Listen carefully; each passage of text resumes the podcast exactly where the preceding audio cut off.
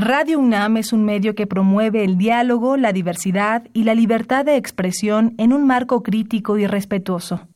Los comentarios expresados a lo largo de su programación reflejan la opinión de quien los emite, mas no de la radiodifusora. Esto es Tiempo de Análisis. Esto es Tiempo de Análisis. Una coproducción de Radio UNAM y la Facultad de Ciencias Políticas y Sociales. Tiempo de Análisis. Política debate, cultura, sociedad, economía, periodismo, movimientos sociales. Opina, debate, discute, analiza. Tiempo de análisis. Un espacio donde con tu voz construyes el debate.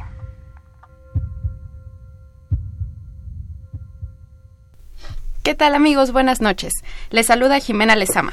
Esto es Tiempo de Análisis, programa radiofónico de la Facultad de Ciencias Políticas y Sociales y estamos transmitiendo a través del 860 de amplitud modulada y vía internet en www.radiounam.unam.mx. Nuestros teléfonos en cabina son el 5536-8989 y la alada 01800-505-2688. También nos pueden seguir en Twitter y hacernos llegar sus comentarios en arroba tiempo de análisis.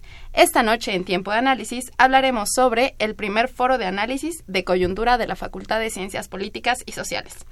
Para ello tenemos a dos invitados, que son el maestro Mauricio Márquez, que es coordinador del Seminario de Análisis de Coyuntura de nuestra facultad. Buenas noches, Mauricio. Buenas noches. Y también tenemos al doctor Iván, que es coordinador del Centro de Estudios de Ciencias de la Comunicación de la facultad. Muchas gracias por la invitación. Bien, pues ¿qué les parece si hablamos de la importancia de este primer foro, o sea, este es el primer foro que organizamos en la facultad, y por qué hablar del análisis de coyuntura. Mauricio. Ah, sí, gracias. Pues fíjate que, bueno, el foro es, es un resultado y, es, y forma parte del seminario de análisis de coyuntura de la facultad, y lo que pensamos es que este, en este primer foro se pudieran recuperar y se pudieran ampliar y, proyectar las algunas de las discusiones, obviamente no todas porque no, no cabían, de que se desarrollaron y que se abordaron durante el año pasado en el seminario.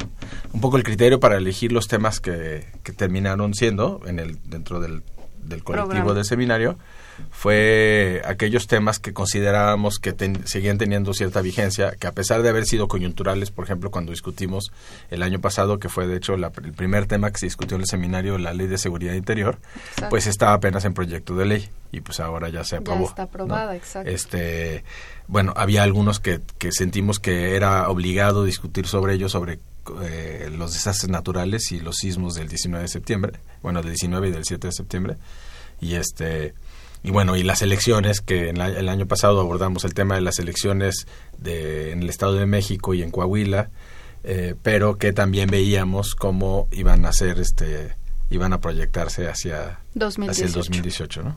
Claro. Iván. Creo, creo que era como una, bueno, en algunos casos fue como una especie de feeling, ¿no? En el sentido de detectar esos temas que en un momento dado podrían parecer como un tanto pasajeros o eh, de muy poca duración, digamos, y, pero con una mirada aguda, eh, observar que nos estaban eh, avisando también de temas generales o de temas que sí podrían tener un impacto, ¿no? Entonces, yo me acuerdo mucho del de ley de seguridad, ¿no? al que tuve la oportunidad también de asistir por ahí, ya ahí como público, pero recuerdo después, ya no más adelante, eh, cuando se aprueba la, la, ley y cuando hay todo un debate o una controversia posterior, ya en medios, etcétera, nosotros habíamos hecho una discusión en, la, en, la, facultad y era muy curioso decir, bueno, nosotros ya habíamos hablado de eso. Pero yo creo que revela, eso revela como el, el sentido de, de esta iniciativa que, que, bueno, partió de, de la doctora Ángel Cuellar y de su equipo, ¿no? Sí, definitivamente. Yo, la, la, inquietud por parte de la directora y de su equipo de trabajo cuando empezaron con su plan de trabajo y después con el plan de desarrollo era precisamente que la facultad, y eso viene explícitamente en el plan de trabajo, había ido perdiendo relevancia como un espacio de discusión y de referencia ineludible en el análisis de la coyuntura y de la, de la, coyuntura nacional e internacional, habiendo una riqueza de, investigadores y de profesores y de, y de, investigaciones y de estudios que ameritaban que, este tipo de temas se discutieran. ¿no? Volviendo al foro, pues se trataba también eh, de recuperar estas temáticas, de darles una proyección, pero también de... Eh, de abrirlas a un debate más amplio. Por eso en cada una de las mesas hemos procurado tener a académicos o a activistas o este, a personas que fuera de la facultad que pudieran dialogar tanto con los profesores, cada uno de los moderadores es miembro, eh, ha formado parte del seminario y, y, bueno, se trata de que por, también que por lo menos haya alguien de la Facultad de Ciencias Políticas y que pueda haber esta discusión, este diálogo plural y abierto con otros con otros académicos con otras este con otros centros de estudio no correcto este foro eh, le contamos al auditorio que consta de dos partes. Eh, eh, alrededor de estas dos partes hay cinco mesas, por decirlo así, que son de las que nos hablaba Mauricio. En la primera se llama Relevancia e Impacto del Análisis de la Coyuntura en la Actualidad. La segunda hablamos de la coyuntura internacional y sus implicaciones. Y en la tercera, que ya forma parte de la segunda parte, eh, hablamos de la Ley de Seguridad Interior en controversia, que es lo que mencionan Iván y Mauricio. Hablamos también de elecciones en la coyuntura y, por último, de la construcción social de los desastres naturales, que es ahí donde viene lo de los sismos, ¿no? Bueno, yo lo que quería apuntar, bueno, aquí vemos una variedad de temas, pero sí me gustaría, Mauricio, que nos contaras también eh, o que compartieras con el auditorio cómo se llega a, un, a una mesa en la que se discute ya con todos los alumnos o con todos los asistentes, profesores, en fin, público en general, pero previo hay una... Un trabajo. Ah, claro, hay un trabajo, hay como una serie de sesiones en las que se habla ¿no? y se discute eh, en un foro quizá más pequeño y que se hace un trabajo académico, ¿no? Sí, claro. Sí, bueno, yo creo que aquí hay dos cosas que, que, mencionar y bueno, y antes de responder también quisiera... Eh, que seguramente lo vamos a hablar, pero también la importancia y bueno, y el privilegio de tener a Lorenzo Meyer en la conferencia magistral, que justo, justamente pues nos va a hablar este, aunque no sabemos exactamente el tema, pero nos va a hablar como la importancia de la coyuntura. Él es historiador, y pero aparte es un, es un analista crítico sumamente agudo de la realidad contemporánea. Y, este, y seguramente va a estar hablando de la importancia de eh, poder visibilizar los acontecimientos desde, desde distintas perspectivas, desde la contingencia, es decir, lo que pasó pero que bien pudo no haber pasado, pero también desde sus este, inercias históricas y estructurales, ¿no? Entonces, bueno, nada más para mencionar esa que, sí, claro. que, creo que me parece, me parece muy importante mencionarla. Y, y bueno, yo creo que hay dos partes. una este, el, seminario ya tuvimos oportunidad de, mencionarlo la, otra, la otra vez que estuvimos contigo, pero el seminario se planteó como un seminario interdisciplinario en que, y creo que es una parte muy rica también, en donde participaran profesores de las seis disciplinas que forman parte, que están en la facultad, antropología, sociología, ciencias políticas, ciencias de la comunicación, administración pública y este y relaciones internacionales, ¿no?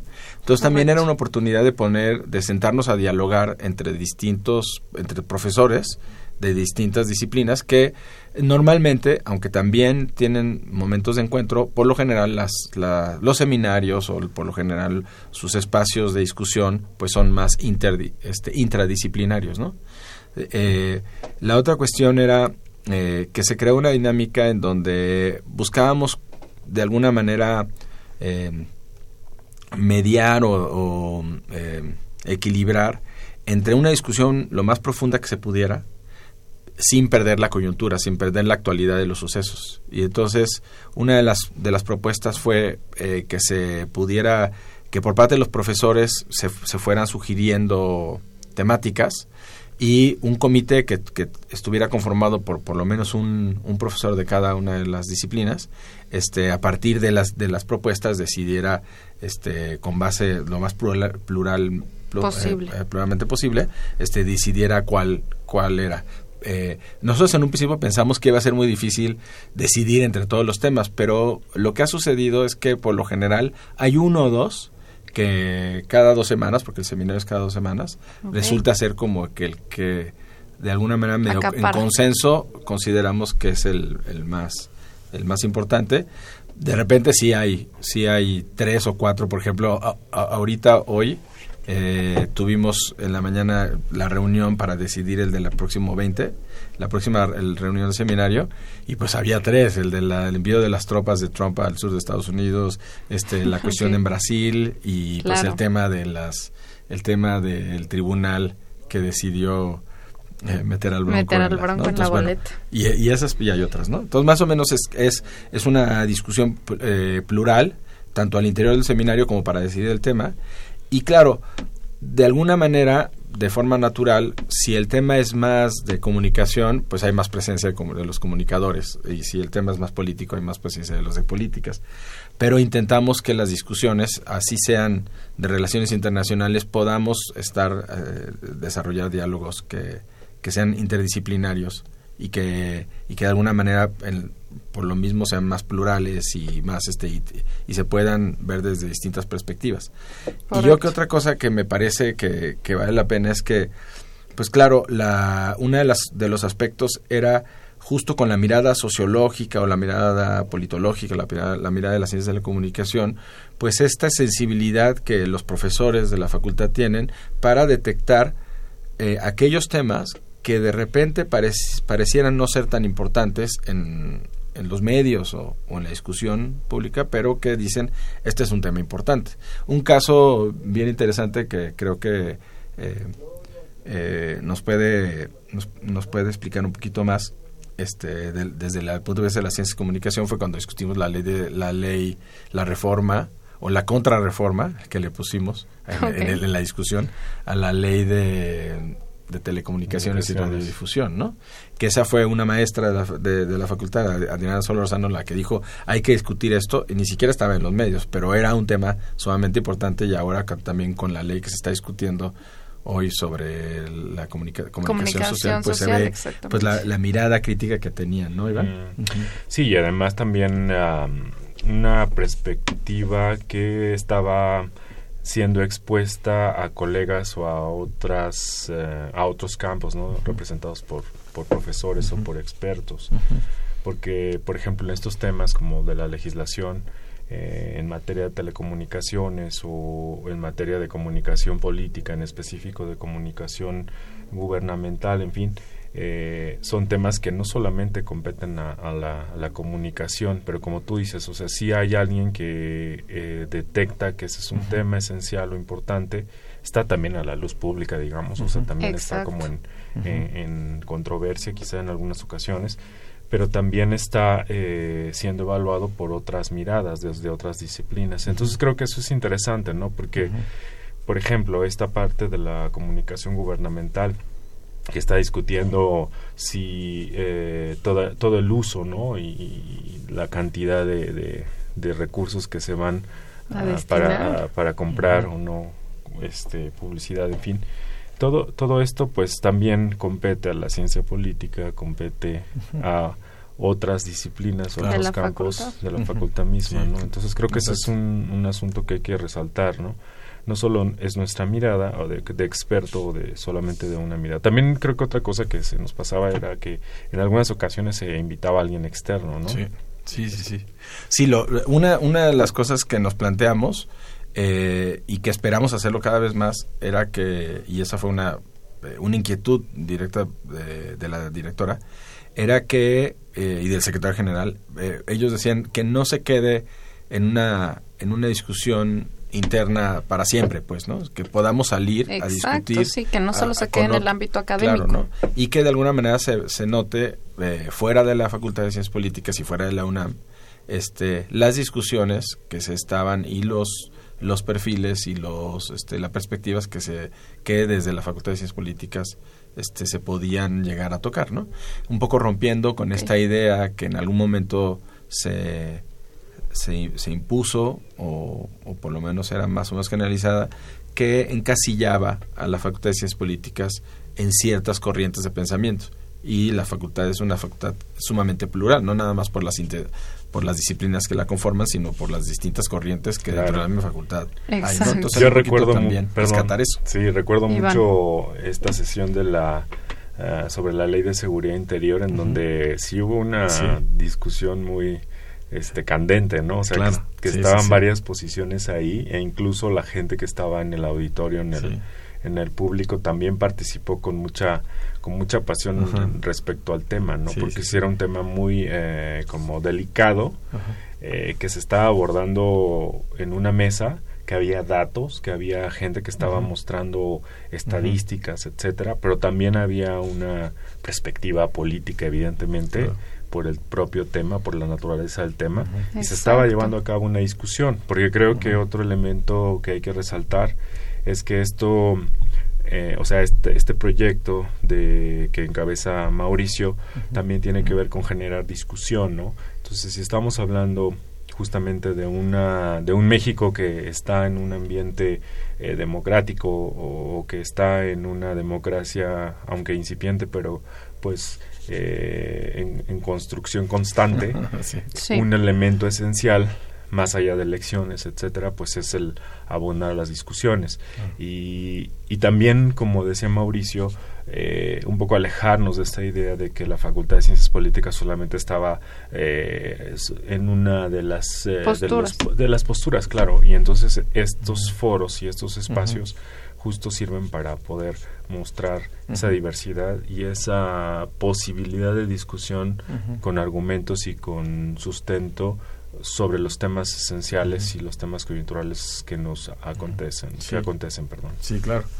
Y, y, bueno, aprovechando ahorita que mencionó la Ley de Seguridad Interior, la mesa de la Ley de Seguridad Interior que en la que va a coordinar Cristian Asensio, que es que es alguien que ya perdón que va a moderar eh, Cristian es un experto en, cuestiones de seguridad. de seguridad y cuestiones de violencia. Es, alguien que se ha dedicado a estudiar eso como moderador. Pero también Javier, Oliva es alguien este, de, de, proyección nacional e internacional este, de la facultad, profesor de la, del Centro de Estudios Políticos, que eh, va a entrar en diálogo con eh, Arturo...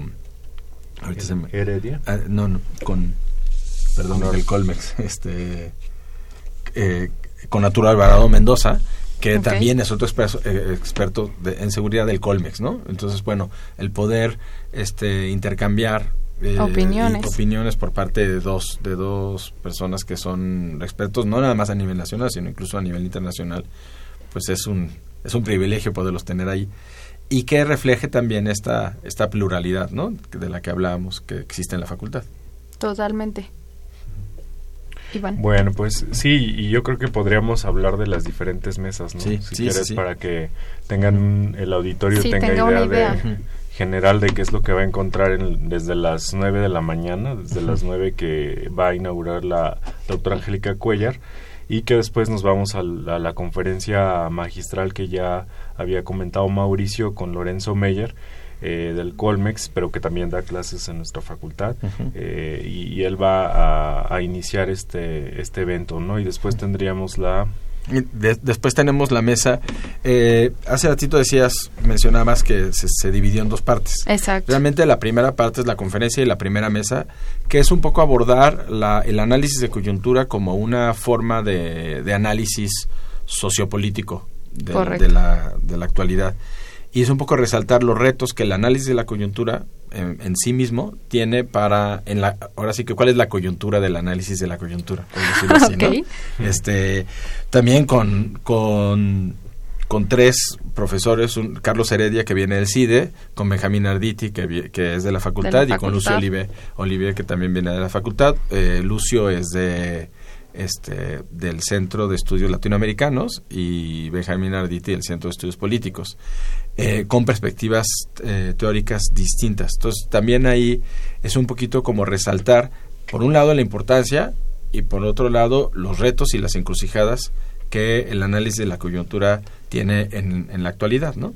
Por eso, por eso juega un poco con la idea de la coyuntura, del análisis de la coyuntura. De la coyuntura. Porque eh, la y esa es una opinión muy personal, eh, yo creo que el análisis de la coyuntura como tal se, se había ido este, eh, tal vez con ese, con ese nombre, pues, pero también con esa perspectiva, se había ido perdiendo, ¿no? El analizar los acontecimientos este, y los sucesos desde, desde una perspectiva de por qué sucedieron como sucedieron, este, a partir de considerar las múltiples determinaciones de tales sucesos, ¿no?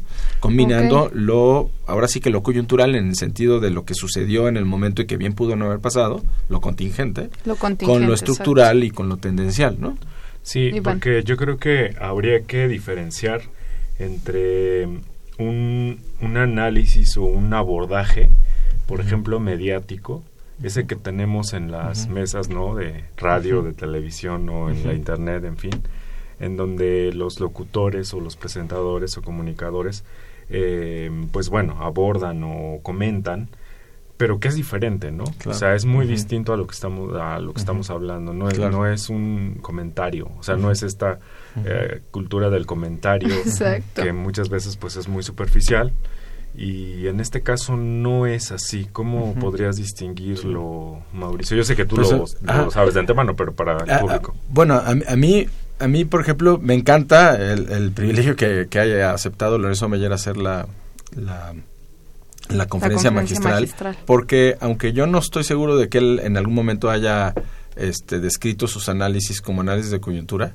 eh, a, mí me, a mí me da la impresión al leer sus libros como El Estado en Busca del Ciudadano, Distopía, distopía eh, Mexicana, este, este último de la este, tragedia, nuestra tragedia persistente, él siempre ha combinado justo los aspectos, eh, vamos, a, vamos a llamarles Coyuntural significa conjuntar, ¿no? Entonces, los, los, los aspectos acontecimentales, ¿no? Los acontecimientos, entendiendo por ellos aquellos sucesos que, así como pasaron, bien pudieron no haber pasado. O sea, de repente un acontecimiento sucede, como el hecho de que de repente haya ganado Trump, o, o el, bueno, un acontecimiento definitivamente es el, el temblor, ¿no?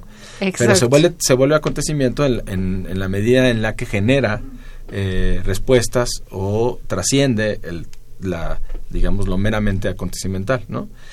Pero el, el por qué genera esas consecuencias tiene que ver con otros aspectos múltiples que también están insertos en la historia, por ejemplo, en el caso de las, y aquí Iván sabe mucho más que yo, este, en el caso de la Ciudad de, de México y el por qué ciertas zonas son más susceptibles de sufrir eh, los embates de los desastres naturales. Porque un desastre natural, como lo ponemos ahí, pues es una construcción social. ¿Por qué? Porque el fenómeno es natural. Pero el hecho de que sucedan cosas y cómo suceden tiene que ver con prácticas, con inercias, con historia. ¿no? El hecho de que, eh, los españoles hayan decidido asentarse en el lago y no, y no como los aztecas muy inteligentemente habían ¿no? Entonces ese tipo de cosas, poder conjuntar, creo que eso es una de las características que distinguiría al análisis de la coyuntura, conjuntar lo estructural, lo tendencial con lo acontecimental, ¿no? Y con aquellas cosas que se presentan en el momento como la respuesta de que también en la mesa de, Iván va, van a estar eh, gente de verificado 19S, que a partir de ese momento deciden reaccionar y deciden hacer algo que siguen haciendo hasta, hasta la fecha y que a lo mejor si no hubiera sucedido esto y si no hubieran sentido la, la, necesidad. Y la interpelación que el propio acontecimiento les genera, pues a lo mejor no, no estarían haciendo eso y se, y se ahora sí que resultan otras cosas que que, la, que se siguen al acontecimiento y que probablemente no habrían sucedido de no haberse dado ese acontecimiento. Entonces creo que es un poquito esta combinación. Sí, entre varias cosas. Esas cosas me parecen muy interesantes. ¿no? Uno que es como una mirada aguda, una mirada que, que no, mm, no es común, digamos, ¿no? Tampoco. O sea, está, el, el, el evento que emerge, que como dices, podría no haber ocurrido, en digamos, en una perspectiva eh, sistémica, una perspectiva de, un, de un acontecer general, ¿no? Desde una perspectiva de, la interpretación, pero que ocurre y entonces hay que mirarlo y hay que decir qué, qué alcance tiene o qué, sentido en términos de una explicación mayor, ¿no? y, y eso requiere de una mirada o sea, requiere de la agudeza de una mirada.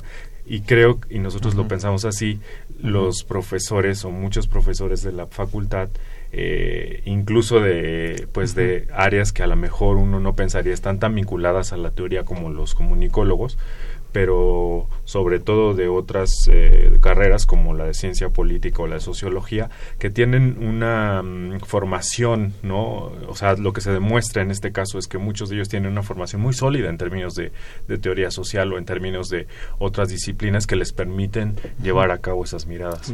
Eh, y por otra parte también eh, este tema que comentabas de la mesa que, que me va a tocar eh, moderar de la construcción social de los desastres, cuando hablabas de lo de verificado 19S, son eventos que, por ejemplo, o situaciones que, que salen eh, a partir justo de esos eventos o de estas eh, emergencias, ¿no? Y creo que eso es también importante hacerlo notar porque detonan, ese es otra, otro asunto, ¿no? Como clave, ¿no? También detonan cosas que a lo mejor se hubieran o sea, hubieran sido, pero ya un poco más adelante. Sí, claro. Y, yo creo que lo que cabe decir, eh, Iván, sobre la mirada, justo me parece que una de las de las responsabilidades sociales de, de los científicos sociales y de las y de la pregunta que a todos los científicos sociales nos hacen constantemente los que no son de pues, y, tú y tú para qué no o sea, y para qué y eso con qué se come y para qué sirve es entre otras cosas entre otras muchísimas cosas es el poder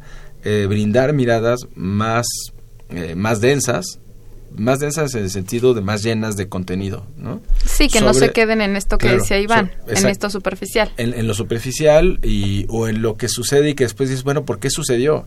Este, y, y, estas miradas te pueden decir, bueno, sucedió como sucedió. Claro, hay cosas que, que eh, lo que le llaman la mirada retrospectiva. Una vez que suceden, eh, ves para atrás y entonces ves el caminito que llevó a eso. Pero no lo podías ver hasta que sucedió. Pero también el hecho de aquellas, aquellas personas que conociendo a profundidad, como por ejemplo eh, algunos académicos que conocen profundamente el, el sistema político de Estados Unidos, de ahí de la facultad como José Luis Orozco, que pues desde hace rato ya venían diciendo, eh, esta, ya venían advirtiendo sobre esta derechización, ¿no?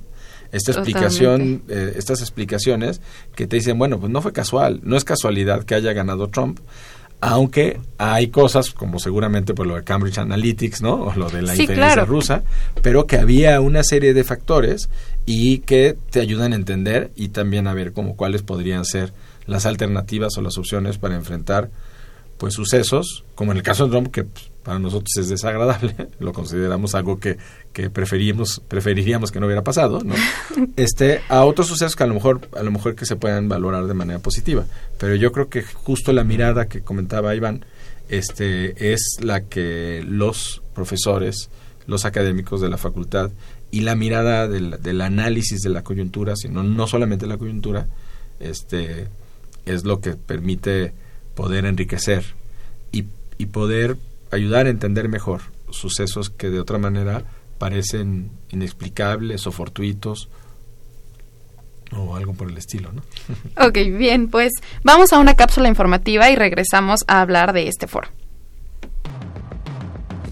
El Seminario de Análisis de Coyuntura de la Facultad de Ciencias Políticas y Sociales de la UNAM tiene como objetivo analizar y discutir la coyuntura nacional e internacional con perspectiva interdisciplinaria de manera crítica, reflexiva y plural desde la Facultad de Ciencias Políticas y Sociales de la UNAM de forma específica, tiene como objetivo generar material desde la academia para orientar la toma de decisiones en las políticas públicas, así como colocar en la agenda pública la opinión de los expertos de nuestra facultad.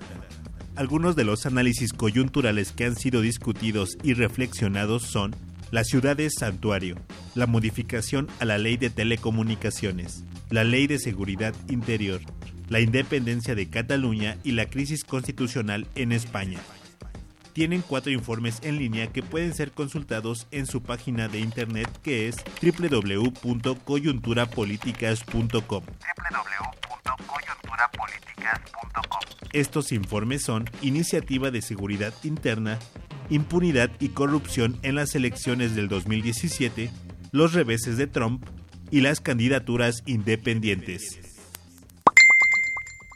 O podías estar tú llevándote bien con la gente. Bien, regresamos a hablar de este primer foro de análisis. Eh, justo estábamos platicando de un tema que quizá no está en, en estas mesas, pero que cobra relevancia, que son las fake news, ¿no? Las que ahorita están en, en, pareciera que de moda o, cobran relevancia, y entonces todos hablamos de fake news, de noticias falsas, y justo hablábamos que esto no es nuevo, ¿no? Aunque nos pareciera algo eh, que de repente salió a la luz, se descubrió, no es nuevo, ¿no? Ya tiene un rato que, que existe. Mauricio. Sí, bueno, en el caso de las fake news yo no soy experto, pero por, por una parte, pues tiene aspectos, y creo que el análisis de la coyuntura es lo que te permite ver, o sea, tiene aspectos novedosos, como el hecho de que antes no había Twitter, y antes no había Facebook, y antes no se, no se propagaban con tal velocidad, y el control, a lo mejor, de las autoridades o de los poderes fácticos sobre la sobre los medios de comunicación, sobre la información, era mayor. Entonces, claro que las noticias falsas siempre han existido, pero, pero el, cómo se reproducen y cómo se, este, cómo se, se diseminan, ¿no? Se dispersan, pues sí, sí es un fenómeno nuevo.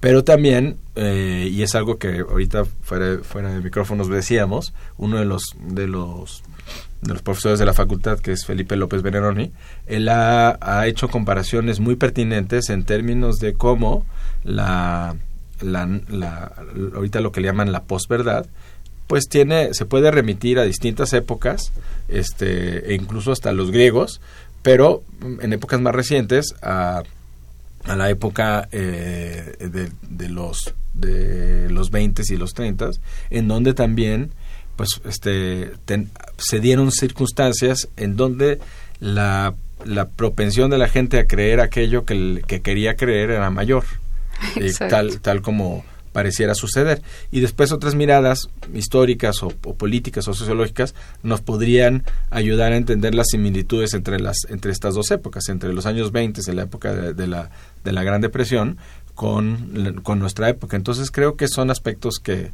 que vale la pena y que que estas discusiones de, de combinar lo, acontecimental con lo estructural en un análisis coyuntural este vale la pena este eh, vale la pena eh, profundizarlo pues no y vale la pena seguirlo seguirlo haciendo no que de repente como te decía hace rato de alguna manera se había ido perdiendo un poco el análisis de la coyuntura no Iván. Sí, pues esto también tiene una como didáctica, ¿no? Sobre todo, por ejemplo, para nuestra, o sea, hay como dos, veo dos, dos partes en este en esto que quiero decir sobre las enseñanzas que podemos recuperar ¿no? de, de este eh, proyecto de coyuntura o de análisis de coyuntura. Es por una parte eh, este ejercicio de discusión, este ejercicio en el que académicos llegan y, discuten un tema y lo abordan y, lo, lo nutren. Eh, nutren y de ahí, bueno, se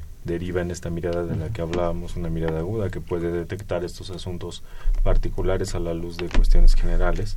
Y por otra parte también me parece que para los estudiantes, incluso de la facultad, eh, es un buen ejercicio porque estamos eh, mostrando justamente que o que no todo es nuevo o que no todo eh, tiene una mm, tiene un sentido solamente de lo fortuito, ¿no? Sino que también puede estar vinculado a un asunto general o ser parte de, sobre todo, por ejemplo, este eh, recuerdo ahorita que decías de lo de que algún profesor ya estaba hablando de otra cosa, ¿no? Eh, es cuando como cuando sientes también, ¿no? Que cuando ya digamos, trabajas un tema de manera amplia o de manera profunda o ya llevas tiempo haciéndolo, de pronto las noticias que se generan y estas discusiones como, eh, como de, que decíamos, superficiales, ¿no? Pero bueno, eh, eh, este pueden pueden resultarte para ti así, ¿no? Decir, bueno, eso ya, ¿no? E, e, eso va a suceder esto, ¿no? O, va a acontecer esto, no necesariamente porque te creas tú el dueño de la verdad. No, sino porque, has, eh, tiene un recorrido, ¿no? Lo que lo que lo que decía Mauricio, tiene un recorrido previo que no surge de la nada, sino que tiene antecedentes. Sí, claro. Y entonces, pues, eh, es un ejercicio interesante el que hace Mauricio, porque creo que primero se detectan esos temas, se detectan esos, eh, y se discuten, claro, se ponen en la mesa y, bueno, y luego ya se trabaja en, esa discusión. Bueno, algo que a mí me, eh, le, agradezco la deferencia a Iván, pero realmente el seminario es otra cosa que a mí me parece que es sumamente rico, es un, es un esfuerzo colegiado, ¿no? O sea, si, si, bien a mí, me, a mí me toca coordinar, es coordinar en el sentido de que estamos coordinándonos, ¿no? Pero es un esfuerzo colegiado entre pues, los participantes del seminario y también aquellas aquellos eh, profesores como como Iván, como Jacqueline Sánchez, como este Irisela Irisela Sánchez Pérez también, como Cristian Asensio, que han, como Damaso Morales, ¿no? Y otros profesores como Valeriano Ramírez, que han estado constantemente en el en, en, la organización y en el impulso de la del seminario y que a su vez en esta mesa en estas mesas que, que se están organizando pues fueron cada uno de los cada uno de los moderadores este escogimos los temas de manera colegiada este a partir de los temas que se habían discutido en el seminario tuvimos que discernir y decir a ver pues estos estos creemos que son más o menos y seguramente dejamos uno muy importante algunos muy importantes en el tintero como por ejemplo una un, un, seminario que se trató sobre la, violencia contra los periodistas, ¿no? Esa lo queríamos meter, pero porque nos parece que sigue siendo vigente, pero pues no ya no nos daba el tiempo, teníamos que, que, dejar unos afuera. Son, esperemos que en otro foro o en otra discusión. Este, y esa, que es un esfuerzo colegiado, que ha sido desde el principio un esfuerzo colegiado. Y, y la otra cosa es que eh, las miradas interdisciplinarias también son bien interesantes, porque ahorita me mencionaba una cosa, eh, Iván, que, es bien, que a me parece que ha surgido desde el principio y desde el momento en que el seminario se llamó coyuntura. Los que fuimos en las primeras sesiones, los que estaban en las primeras sesiones, no todos entendíamos por coyuntura lo mismo. Entonces también es un, fue un ejercicio de ir admitiendo distintas acepciones de, coyuntura, la que ya toca a veces es la que yo a mí me, a mí me parece, pero había visiones, por ejemplo, más que decían, no, la coyuntura es algo que se, que se circunscribe más en el tiempo, y otros que pensaban que la coyuntura se, se extendía más en el tiempo, y eso tiene que ver mucho con las, con las disciplinas, ¿no? Volviendo al, a la mesa, eh, otra cosa que me parece importante es que cada uno de los moderadores es un miembro del seminario, ¿no? Damaso, Iván, este, Cristian e Irisela. Y ellos también pues fueron viendo quiénes podían ser sus interlocutores en las mesas y creo que eh, con esta mirada y con esta con este, esta expertise y con esta profundidad que cada uno tiene, pues fueron este, eligiendo y eligieron este, muy bien quiénes podían ser los miembros de las mesas, ¿no?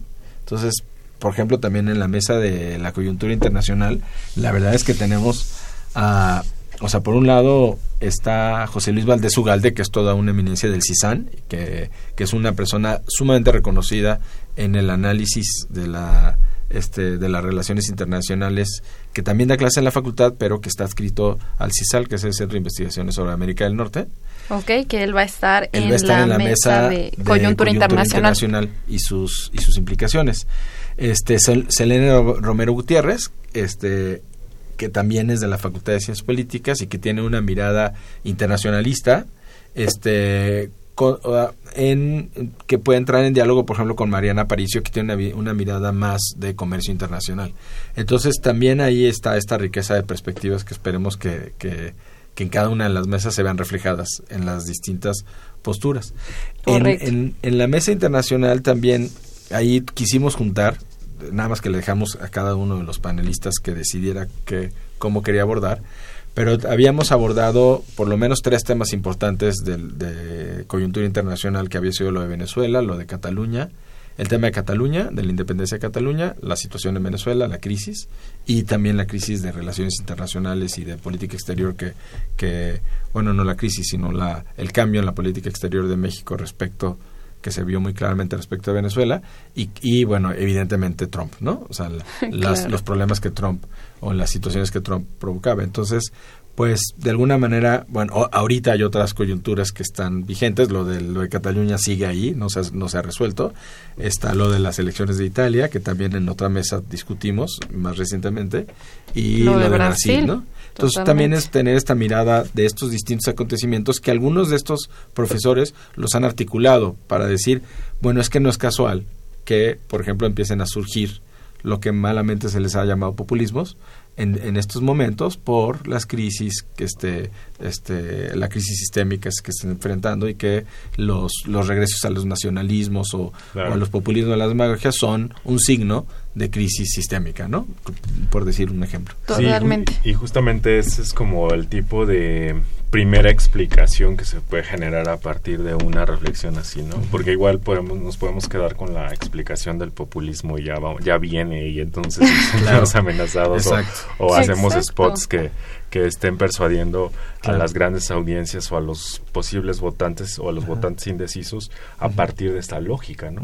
Y creo que aquí lo que estamos viendo es que estas discusiones, aunque desde la academia, pero bueno, tratando de, de, pues lograr que tengan mucho más allá, eh, que puedan tener esas explicaciones eh, ¿no? previas o primeras explicaciones que lleven a una, una mayor, porque a lo mejor incluso puede generar una idea que después se va a llevar a un proyecto de investigación o que después va a generar una publicación, ¿no? También en algún momento hablamos, ¿no? En, aquellas primeras eh, sesiones cuando estábamos eh, iniciando este proyecto de las posibles publicaciones que se podrían generar, ¿no? A partir de esto. Sí, a partir de esto. Va a estar buena la de relaciones internacionales, porque van a ser varios temas, ¿no? Sí, bueno, yo no sé, eh, les dejamos, o sea, esos son los temas que se discutieron en el seminario y pues cada uno de los panelistas va a abordar este pues el tema de la coyuntura internacional desde su perspectiva. Entonces también pues es algo que que va a ser va a ser nuevo, ¿no? Va a ser nuevo, aunque bueno, los profesores la, la el moderador que también decíamos, los moderadores este, van a tener también un papel un poco como de detonadores y de articuladores de la discusión, ¿no? Digamos, no es el... pensamos en el esquema que, que, que, planteamos que no fuera nada más el moderador que da la palabra, sino también un moderador que este, desde el principio interviene y sobre todo detone, a lo mejor abra la discusión y a lo mejor también ayuda, o sea, eh, eh, contribuya en algunas articulaciones de ideas, etcétera, ¿no? Claro. A ver cómo el tiempo, a ver, el tiempo de cada una de las mesas, a ver, a ver qué, qué da, ¿no? Y la otra mesa que no hemos mencionado es la de las elecciones, elecciones en la coyuntura, que esa pues va a estar no, no tenemos sí, pues estamos va a estar muy buena, ¿no? Estamos en y va a haber dos profesores de la UAM, este Víctor Alarcón Holguín y este y la y y Manuel La Rosa y un profesor de la facultad que es Francisco Rebeles, ¿no? Entonces también ahí hay como esta idea de discutir eh, también hacia afuera de la facultad, ¿no? Ok. Sí, igual en la, en la otra, en la de construcción, que ya hemos hablado un poco, pero también es la idea como observar la mirada de gente que no es necesariamente de la facultad claro. y que pueda aportar a la discusión evidentemente no o sea creo que esa es una una de las ideas que se discuta con alguien que también no piense igual que nosotros y en ese sentido pues esta de la construcción social de los desastres naturales que me va a tocar a mí eh, moderar habla de lo que comentábamos antes, ¿no? De cómo un hecho que es natural puede generar o detonar eh, comportamientos sociales o comportamientos individuales que eh, van a tener que ser explicados, ¿no? Por ejemplo, en el caso de la de este acontecimiento 19S, recordemos eh, el uso mediático del, del propio evento, ¿no? Era una cosa que no podíamos creer, ¿no? No dábamos este crédito de que estuviéramos en esa emergencia con mucha gente que estaba en situación extrema, ¿no? Eh, al borde de la muerte. Y, empezáramos a observar comportamientos de tipo, eh, o sea, comportamientos en los medios de comunicación que no nos checaban, ¿no? Que estaban como siendo eh, muy mezquinos, en fin.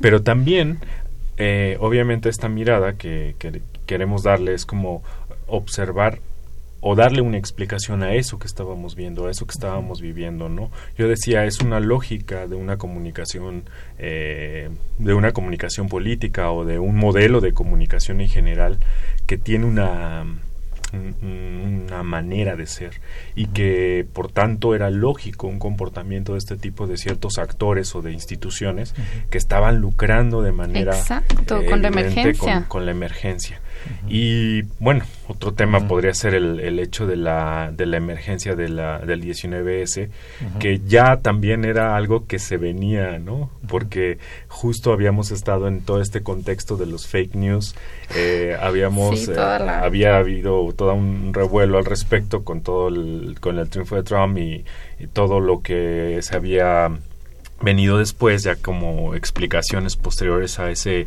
a ese acontecimiento político pero cuando fue el sismo lo que observamos fue que bueno por lo menos lo que yo miré es eh, una sociedad civil que tenía la capacidad de poder llevar a cabo procesos de organización y procesos de apropiación de la tecnología para, para eh, ayudar o para atender la emergencia.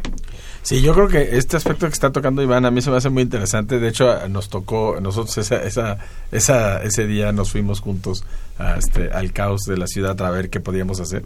Y, pero creo que un aspecto de, la, de esta mesa eh, que en eso se distingue de las demás es que tiene uh, en, el, en los panelistas hay gente que si bien tiene trayectoria académica ha estado más como los 19S están más en el en la parte de la acción de estos, de estos chavos que el día del, del, temblor eh, se pusieron a actuar y, e, y, se las ingeniaron para hacer un sistema y, y, a preguntarse qué podían hacer y pues creerán algo que fue sumamente interesante y pues van a van a compartir esa experiencia, ¿no?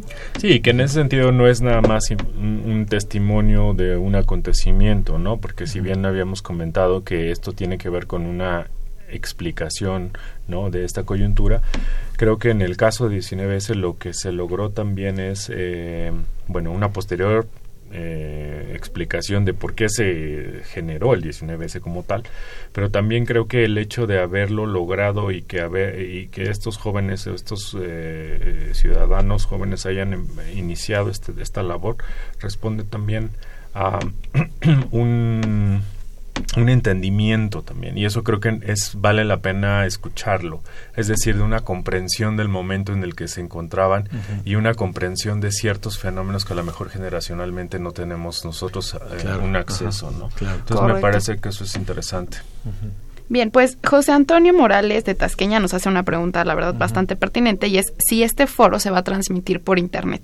En donde nos preguntan dónde lo puede ver después grabado o si se va a transmitir vía streaming Sí, se va a transmitir en vivo y se va a poder ver en, la, en YouTube, en una...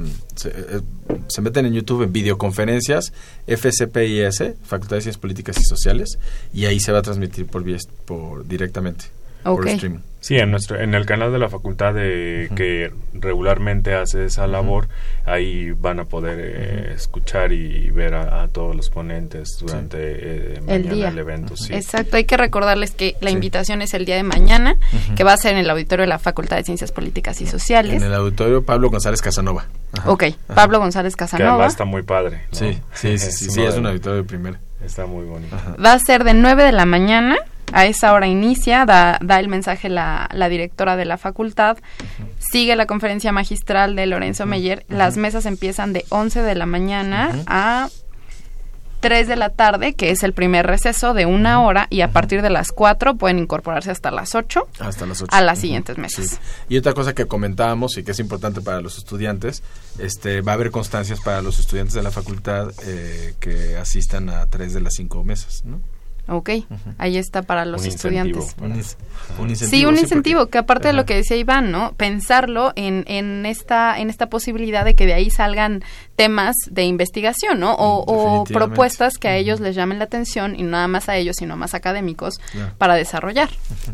Sí, porque más allá de esta explicación que puede ser eh, provisional o, o que tiene esta como especie de, ¿cómo lo diré? Como eh, etiqueta de coyuntura, ¿no? claro. Quizá. Eh, pues obviamente en estas eh, exposiciones se van pues ofreciendo una serie de pues otras explicaciones o, referencias también, ¿no? Es decir, los profesores, bueno, pues tienen un, un bagaje y van dando pistas o van dando referencias, como lo decía, ¿no? Eh, y creo que eso es positivo para los estudiantes, ¿no?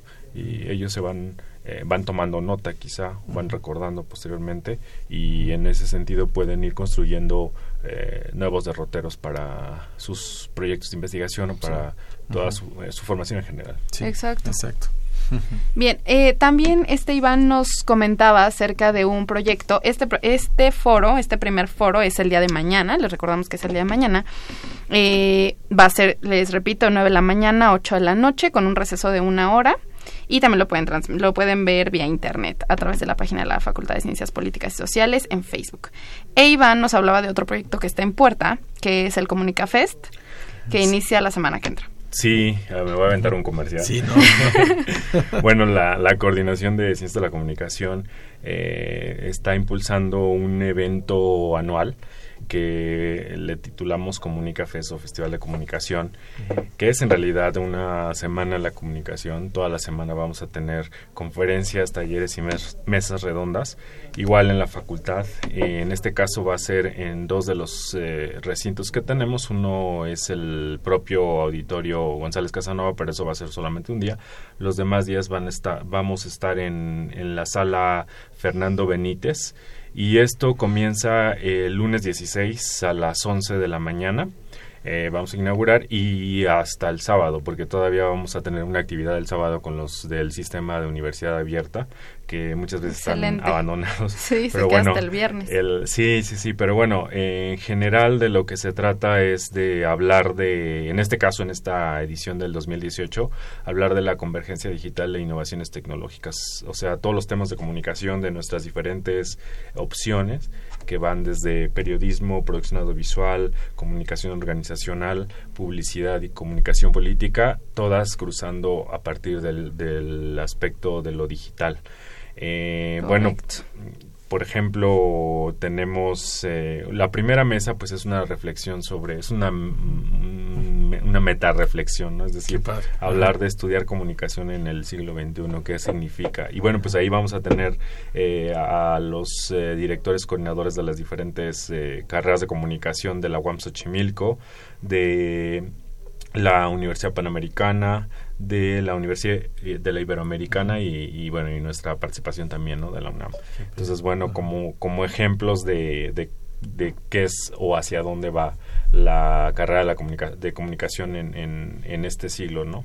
Después tenemos una mesa muy interesante de, género y comunicación, que está a cargo de una profesora del centro que se llama Aime Vega Montiel, que, que viene recién de, de, la ONU porque tuvo una participación allá sobre género y comunicación. Entonces trae a, varios de sus colegas y va a estar súper eh, interesante su, su ponencia porque va a dar una perspectiva eh, internacional y, local también de, del tema, ¿no? De, género y comunicación, qué es lo que, en qué tenemos que trabajar, en dónde estamos situados, ¿no? Luego eh, abordaremos la, la los videojuegos eh, desde una perspectiva también muy actual, es decir, en dónde estamos cuando hablamos de los videojuegos, ¿no? Eh, hay como toda una idea de que los videojuegos, bueno, eh, dañan al, al, a la niñez, ¿no? o perjudican. pero me parece que hay que tomarse en serio ese tema. sí, claro. Sí, porque hay una, vamos hacia la realidad virtual, hacia la inteligencia artificial y uno de los aspectos esenciales para poder abordar esto, pues es lo que los niños o que los jóvenes están eh, ejerciendo, que es esta, esta actividad de los videojuegos, ¿no? Sí, que se está convirtiendo en parte fundamental de sus procesos de socialización, ¿no? Sí, y bueno, no me queda mucho tiempo, pero voy a hacer así rápido mención de los distintos temas, la comunicación en tiempos de emergencia, ¿no? Que es un poco el tema de lo del 19S, en fin, con gente de la sociedad civil que va a estar ahí presente, el periodismo deportivo en plataformas digitales, porque el periodismo deportivo ha tenido un gran auge y todo y mucho se ha debido a la posibilidad de lo digital. Y luego también vamos a hablar del nuevo ecosistema mediático en general, la convergencia. Vamos a hablar de la libertad de expresión y los derechos humanos. Vamos a tener a, personajes realmente de, talla, por ejemplo, Gloria Ramírez de la Facultad de, Ciencias Políticas, Jesús Ramírez López de la CNDH y alguien de Artículo 19. También tendremos herramientas de protección a periodistas, es un taller que vamos a tener. Eh, la vida de corresponsal, vamos a hacer un contraste entre lo que era ser corresponsal hace unos años y lo que es ser corresponsal ahora, ¿no? Vamos a tener también minería de datos en redes sociales, es otro taller. Vamos a tener un conversatorio donde va a estar Javier Solórzano, va a estar... Eh, eh, em, va a estar una persona del INE y vamos a estar hablando de los debates y, los formatos de los debates actualmente, de los debates eh, anteriores a los ciberdebates. Vamos a tener también un conversatorio sobre, bueno, no, este no es conversatorio, vamos a hablar de estrategias digitales en las candidaturas independientes, va a estar uno de los candidatos de, independientes, vamos a ver qué significa ser candidato independiente en la comunicación. Vamos a hablar de elecciones. Sí. Vamos a hablar de publicidad y modelos de negocio en estrategias digitales. Vamos a tener un taller de, ABC de Photoshop. También vamos a tener eh, radio en tiempos de Internet. es una, una de las ponencias también. Y la comunicación corporativa en, en, esta, en este nuevo ecosistema también de, de lo digital, ¿no? Entonces, como ven, es un, este, un festival que va a estar Bastante nutrido, claro. Bien, pues los invitamos el día de mañana a la Facultad de Ciencias Políticas y Sociales a este primer foro de análisis de coyuntura y la siguiente semana al Comunicafest. Yo les agradezco a Mauricio y a Iván el haber estado con nosotros y les agradezco a ustedes también por sintonizarnos. Estuvo en la cabina y operación Humberto Sánchez Castrejón. Este programa es producido por la Coordinación de Extensión Universitaria de la Facultad de Ciencias Políticas y Sociales, dirigida por Luciano Mendoza. En la coordinación de producción estuvo Guillermo Edgar Perucho, en la producción Carlos Correa, en la producción de cápsulas y montaje Ociel Segundo, en la continuidad Tania Nicanor. Se despide de ustedes Jimena Lezama. Muy buenas noches. Esto fue Tiempo de análisis una coproducción de Radio UNAM y la Facultad de Ciencias Políticas y Sociales. Tiempo de análisis. Política, debate, cultura, sociedad, economía, periodismo, movimientos sociales. Opina, debate, discute, analiza. Tiempo de análisis. Un espacio donde con tu voz construye